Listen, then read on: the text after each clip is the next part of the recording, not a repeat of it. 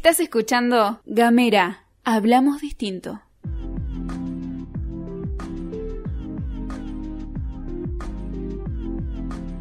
Buenos días, buenas tardes, buenas noches. Estamos nuevamente. En este podcast que llamamos Otra economía es posible. Andrea Untoria y quien les habla, Cristian Herbias, te vamos a acompañar por un ratito charlando sobre ciertos temas, como venimos charlando en, en podcasts anteriores. Acá en Gamera hablamos distinto. Y hoy vamos a tratar ¿Qué es la economía? Tratando de acercarnos un poco a esa palabrita mágica o fantástica que todo el mundo esboza cuando no quiere, no sabe qué decir, dice, no, la culpa la tiene la economía. Estos ciclos están tratando de desarmar un poco esa lejanía que se encuentra entre los términos económicos y eh, la realidad de cada uno. Porque, como decimos siempre, la economía la hacemos todos al andar. Y para eso vamos a empezar a, a refrescar desde el momento cero de qué significa la economía o qué es la economía y después vamos a avanzar en las teorías económicas. Bueno, entonces me vas a decir qué es la economía. Te voy a decir qué es la economía. La economía es una ciencia, aunque algunos crean que no, porque bueno, viste, hay un método científico atrás y es una ciencia que estudia. ¿Es una ciencia, ciencia exacta? Es una ciencia social. Ah. Precisamente por eso decimos que la economía la hacemos todos al andar. Entonces, esas teorías que generalmente hacen algunas eh, simplificaciones no tendrían mucho sentido. No, precisamente eh, son herramientas. Las teorías son herramientas que hacen una simplificación de la realidad para poder entender cuáles fueron las causas, cuáles son los efectos y poder medir esas mismas causas y efectos en otros ambientes, en otras sociedades, en, otros tiempos. Pero bueno, la economía entonces decíamos es una ciencia social que estudia algunas cosas en particular, de las cuales hablamos en el primero de, todos los del podcast del ciclo, que tenía que ver con cuáles eran esas palabritas que íbamos a andar desasnando. Estudia los recursos, la creación de riqueza, Acordate de ese nombre porque es importante. Riqueza, creación. La creación de la riqueza, la producción. Producción es algo que sabemos está cercano más a la vida de la gente. La riqueza por ahí no tanto, estaría bueno que estaría al alcance de todos, pero bueno. Otra palabrita fantástica que tiene que ver con lo que dijimos, que, que no está al alcance de todos, que es la distribución y el consumo. Consumo. El consumo de aquellos bienes y servicios. ¿Y para qué? Todo esto para qué lo estudia. O sea, ¿para qué estudia la distribución, el consumo? Para saber y entender que todas esas cosas impactan sobre las necesidades humanas. ¿Estudia lo que sucede o hace una progresión o futurología de lo que va a pasar? Casi siempre, la, eh, por ejemplo, las teorías económicas han sido basadas sobre sucesos reales que el hombre, como todo, intenta estudiar, identificar y encontrar, digamos, su solución a diferentes problemas que se generan en las mismas realidades del ser humano. Lo mismo hace la filosofía. Digamos, no es que existe la filosofía antes del hombre. Y la filosofía con la economía también, ¿no? Hay una relación por ahí. Exactamente, porque los primeros que se pusieron a pensar en, en economía precisamente fueron los filósofos de la época. Antes de haber economistas había filósofos. Y los filósofos se ponían a pensar la realidad humana. Obviamente, la realidad humana tenía que ver con la economía, o mejor dicho, la economía era parte de esa realidad humana que empiezan a estudiar esos filósofos cómo se relacionan los seres humanos con relación a los bienes y con relación a las necesidades. Entonces ahí, digamos, ya estamos dando las definiciones de las teorías económicas. Bueno, cuando los filósofos se ponen a pensar la parte económica de esas relaciones humanas, o sea, cómo se relacionan los seres humanos en realidad a cómo satisfacen esas necesidades, ahí se comienzan a esbozar lo que se llamamos las teorías económicas. Y vos dirás, ¿cómo empezamos con las teorías? Y empiezan a particionar. Entonces tenemos los filósofos y y la historia, digamos, se separa en edades, ¿no? O en eras. Está bien, vamos con el tiempo. Hacemos una secuencia de tiempo y ahí empezamos a ver las diferentes teorías. Sí, porque además tenemos que relacionarlas con los, eh, con los momentos de la historia de, los seres humanos. ¿Y, cuáles fueron las primeras, por ejemplo? Y la primera fue el mercantilismo. el mercantilismo se basaba en que la teoría era que las naciones se hacían ricas cuando tenían muchos, ¿qué tipo de bienes? Oro. Oro metales preciosos, ¿sí? Entonces, los países, que todavía no estaban constituidos como tales, buscaban tener gran cantidad de acumulación de esos bienes y materiales preciosos, y eso es lo que hacía un- a, una, eh, a un país rico o pobre. ¿Y después qué vino? Después del mercantilismo vino la, la era, digamos, de la fisiocracia. Y los fisiócratas Oh, a ver, decían que en realidad es, los países que eran ricos eran aquellos que tenían los recursos naturales, no los que se los afanaban los otros, digamos. Ok, No lo que hacían plata con los recursos, sino los que lo tenían. No los que lo iban a buscar al otro lado del mundo y se los traían, sino que tenía que ver con los recursos naturales que tuvieran cada uno. O sea, nosotros par- para ellos somos un país riquísimo. No, súper. Perfecto. Cuando empieza a caminar la edad moderna es cuando se establecen es- este tipo de teorías, ¿no? Aparece un gran filósofo y pensador que es medio que hace el quiebre, digamos, en teorías económicas, que es un señor de los chicles. Un Adams. Un Adams, exactamente. Adam Smith es aquel que Ya habla. llegamos. Ya llegamos a Qué bárbaro. Que se lo llama el padre de la economía política. Yo pensé que era el padre de los chicles. No, no es el padre de los chicles, es el padre de la economía política. Porque él esbozó una gran teoría que fue la base en el, que, el cual el capitalismo está expresado y se llama la riqueza de las naciones. Esa teoría que él la escribió en 1776 es como que es la Biblia Y- del capitalismo. A ver, para, para, para situarme un poquito, estamos en el siglo XVIII, Smith. Ahí estaba la revolución industrial, todo eso. Ahí comenzó, digamos, en 1769, acordate así como... Wow. ¿Te acordás de cuando íbamos al colegio? Sí, sí, sí. Bueno, eh, el hito, digamos, que marca es la revolución, la primera revolución industrial de Inglaterra, que es cuando se crea la máquina de vapor. La máquina de vapor cambia, digamos, la vida de todos los seres humanos. En principio, de los que vivían en el lugar donde se creó la máquina de vapor, que era precisamente Inglaterra. Entonces cambiaron, digamos, las modalidades, las cosas, la forma de hacer las cosas. Porque ya podían hacer un montón de cosas que antes, sin tener la máquina de vapor, no se podía pensar. Y también necesitabas quizás menos gente para hacer eso mismo. cambia todo, porque precisamente la, empieza la, es la primera vez que las máquinas, o la máquina, empieza a sustituir al hombre. La primera gran revolución de cabeza. Antes todo era manual y todo se pensaba en los límites de hacer las cosas, eran los límites de la cantidad de gente y las horas que podían estar trabajando manualmente. No había forma de, de elevar esa escala. Y a- antes, antes de que sigamos, me decías, vos hace un ratito planteabas que los economistas primero eran filósofos,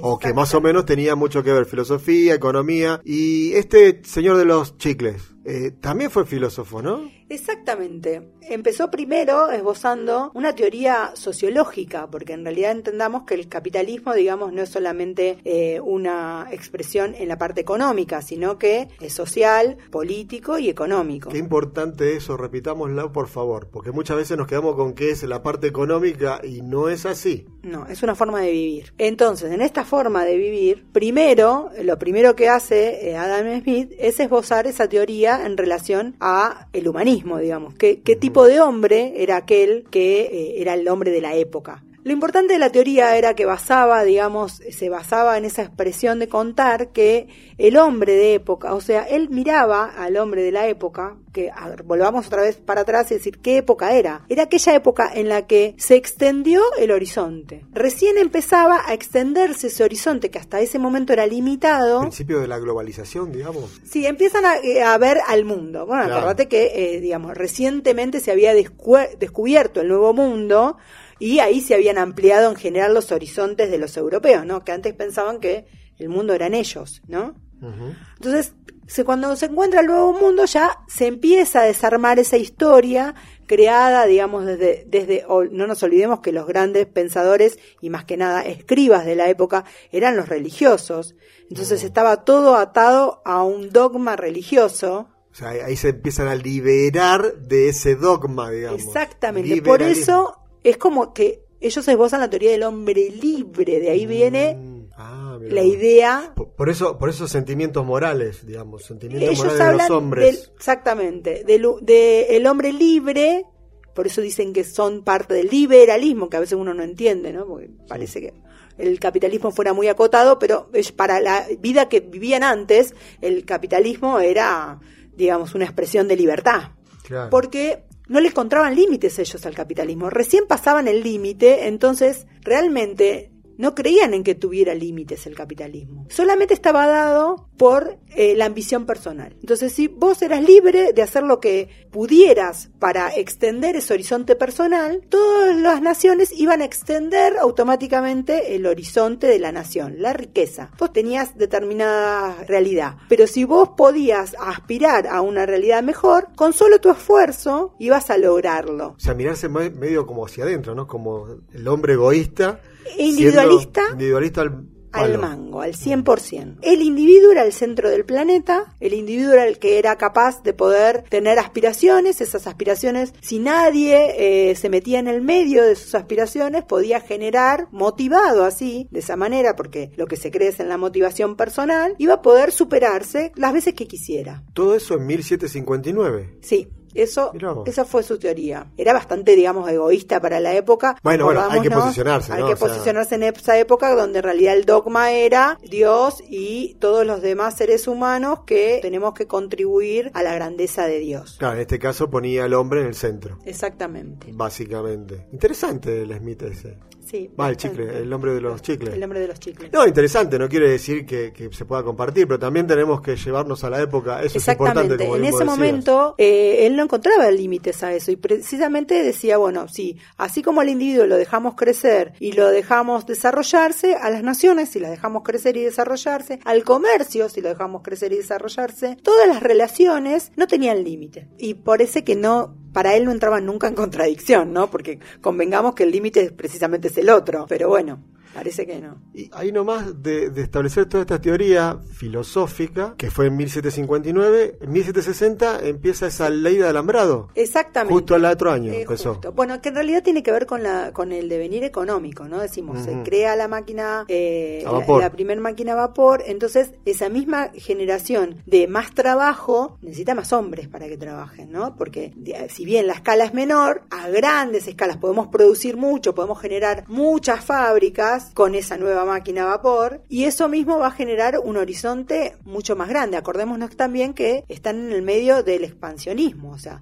no tenía límites, digamos. Los estados no tenían límite, iban, conquistaban nuevos mercados. Acordémonos de lo que para ellos significaba conquista, para nosotros qué significaba colonialismo. Para ellos eran, digamos, eh, expansión de mercados. Para nosotros significó dependencia, esclavitud, genocidio. el colonialismo no solamente se hacía con las armas también, pero bueno, Exactamente. Se hacía económicamente y culturalmente. Pero lo que ellos lograban justamente eran nuevos mercados. Y esos nuevos mercados, estos nuevos eh, los mercaderes que salían de esos nuevos mercados necesitaban el doble, el triple, cuatro veces más los productos que antes tenían o que generaban. Y la máquina a vapor les permitió estar a la altura de esa necesidad. Digamos, la demanda eh, en ese caso siempre iba a ser infinita. Mientras vos puedas producir más, no importa, vos siempre ibas a colocarlo. Exactamente, por eso la teoría económica de Adam Smith se basa en la demanda, porque para ellos esa era una variable que era ilimitada. Solamente eh, bastaba con invertir más en flota. Claro, para hacer más ofertas, digamos, para, ofrecer más conquistaban más nuevos mercados que eran infinitos, porque no sabían que tenía límite el, mundo, ¿no? Así como ellos pensaban,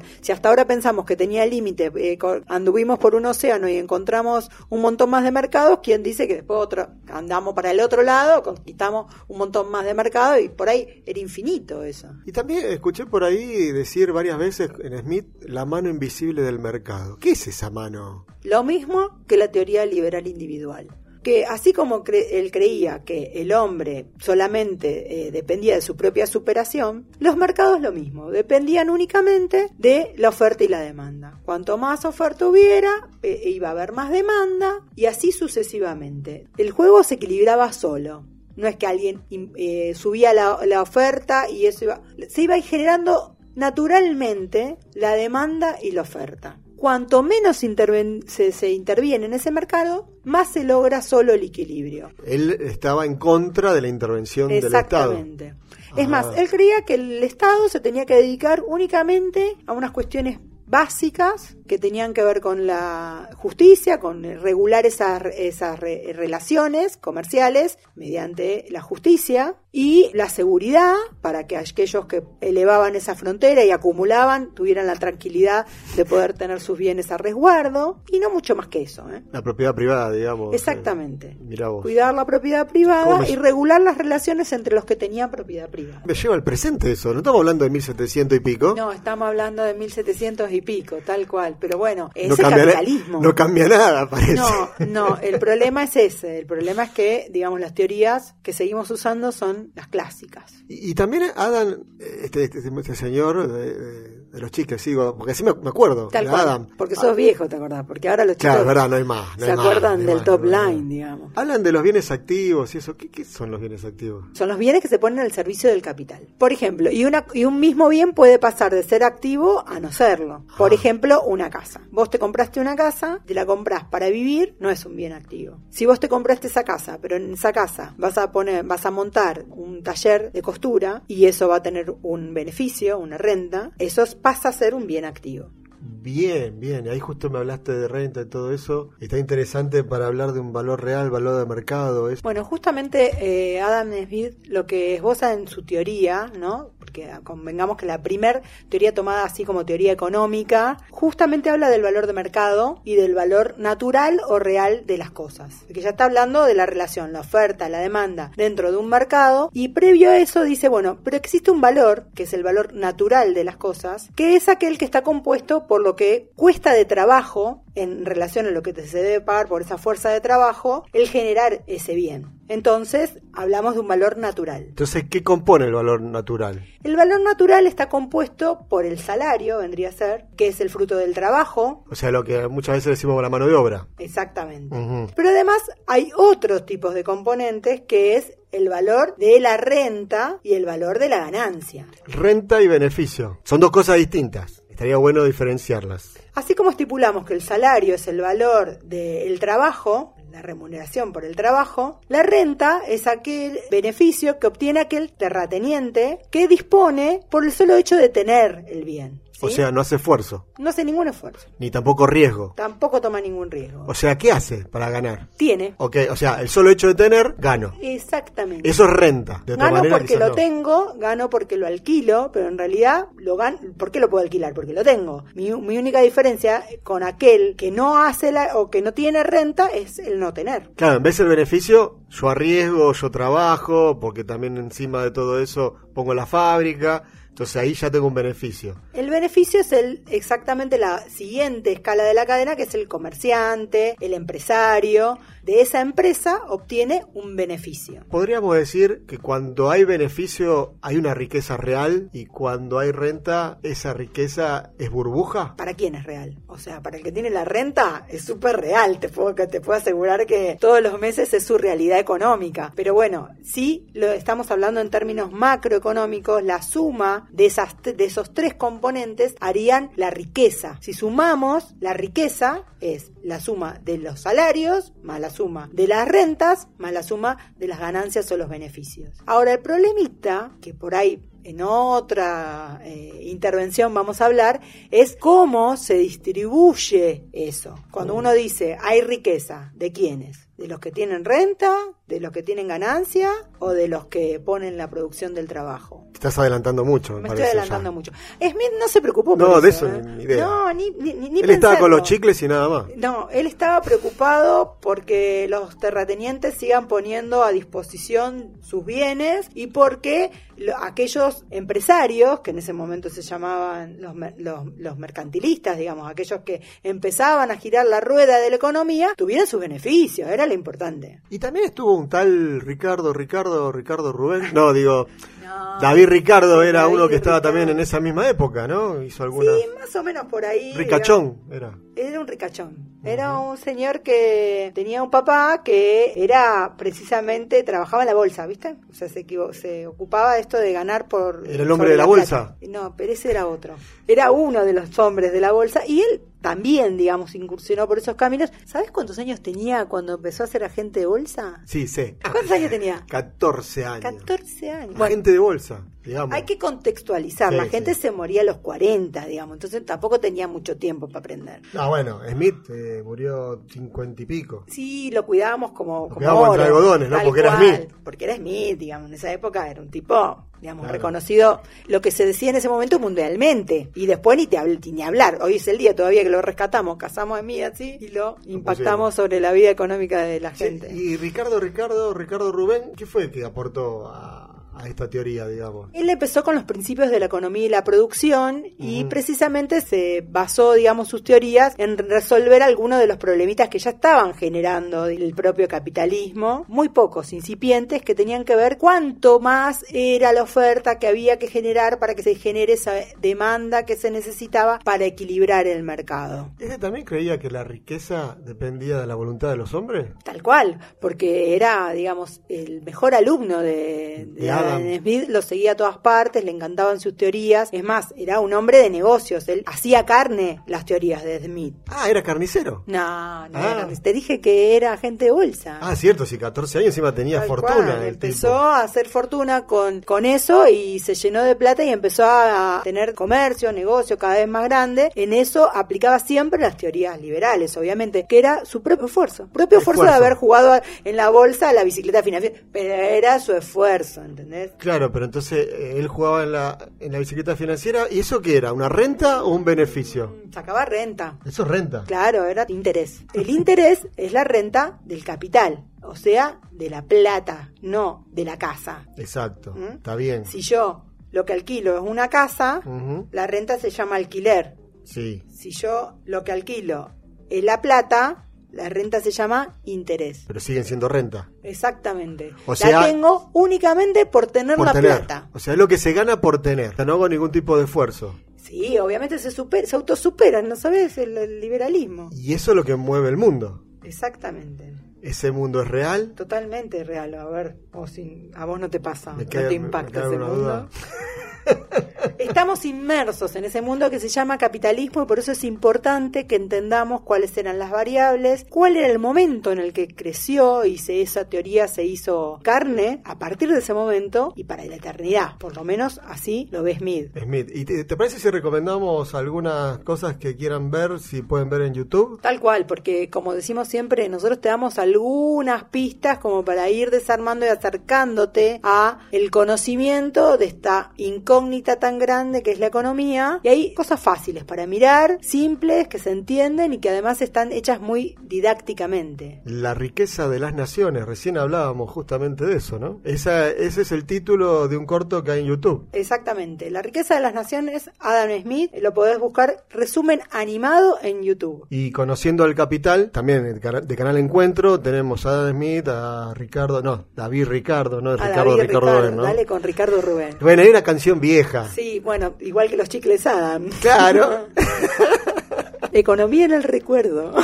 Bien, entonces estamos hablando de la teoría liberal. Los grandes pensadores que ahora los llamamos clásicos. Clásicos. Para que vayas entendiendo la relación cuando a veces se nombran en las noticias. Los clásicos o los ortodoxos se basaban en la teoría clásica de Adam Smith. Bien, eso está y muy bueno. socialmente lo que decimos, el liberalismo, ¿no? Esta cuestión de que el hombre puede solo, que depende únicamente y su límite es su propia limitación, o sea, lo que se autoimponga. Solamente depende de él. Esto es la meritocracia pura. Exactamente. Meritocracia Si pura, no, Smith. ten- es más, de- Bueno, el tipo hizo una casa grande de chicles, así que imagínate.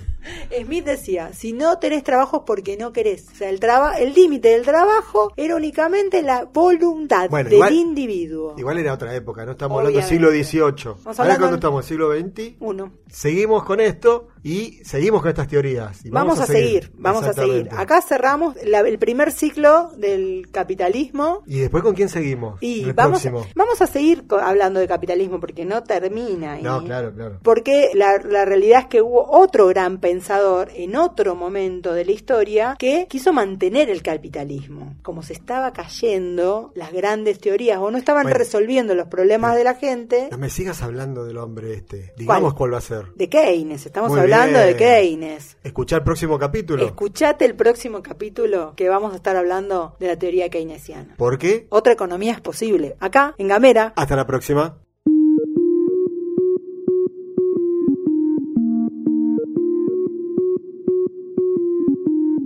Seguí nuestros contenidos en gamera.com.ar.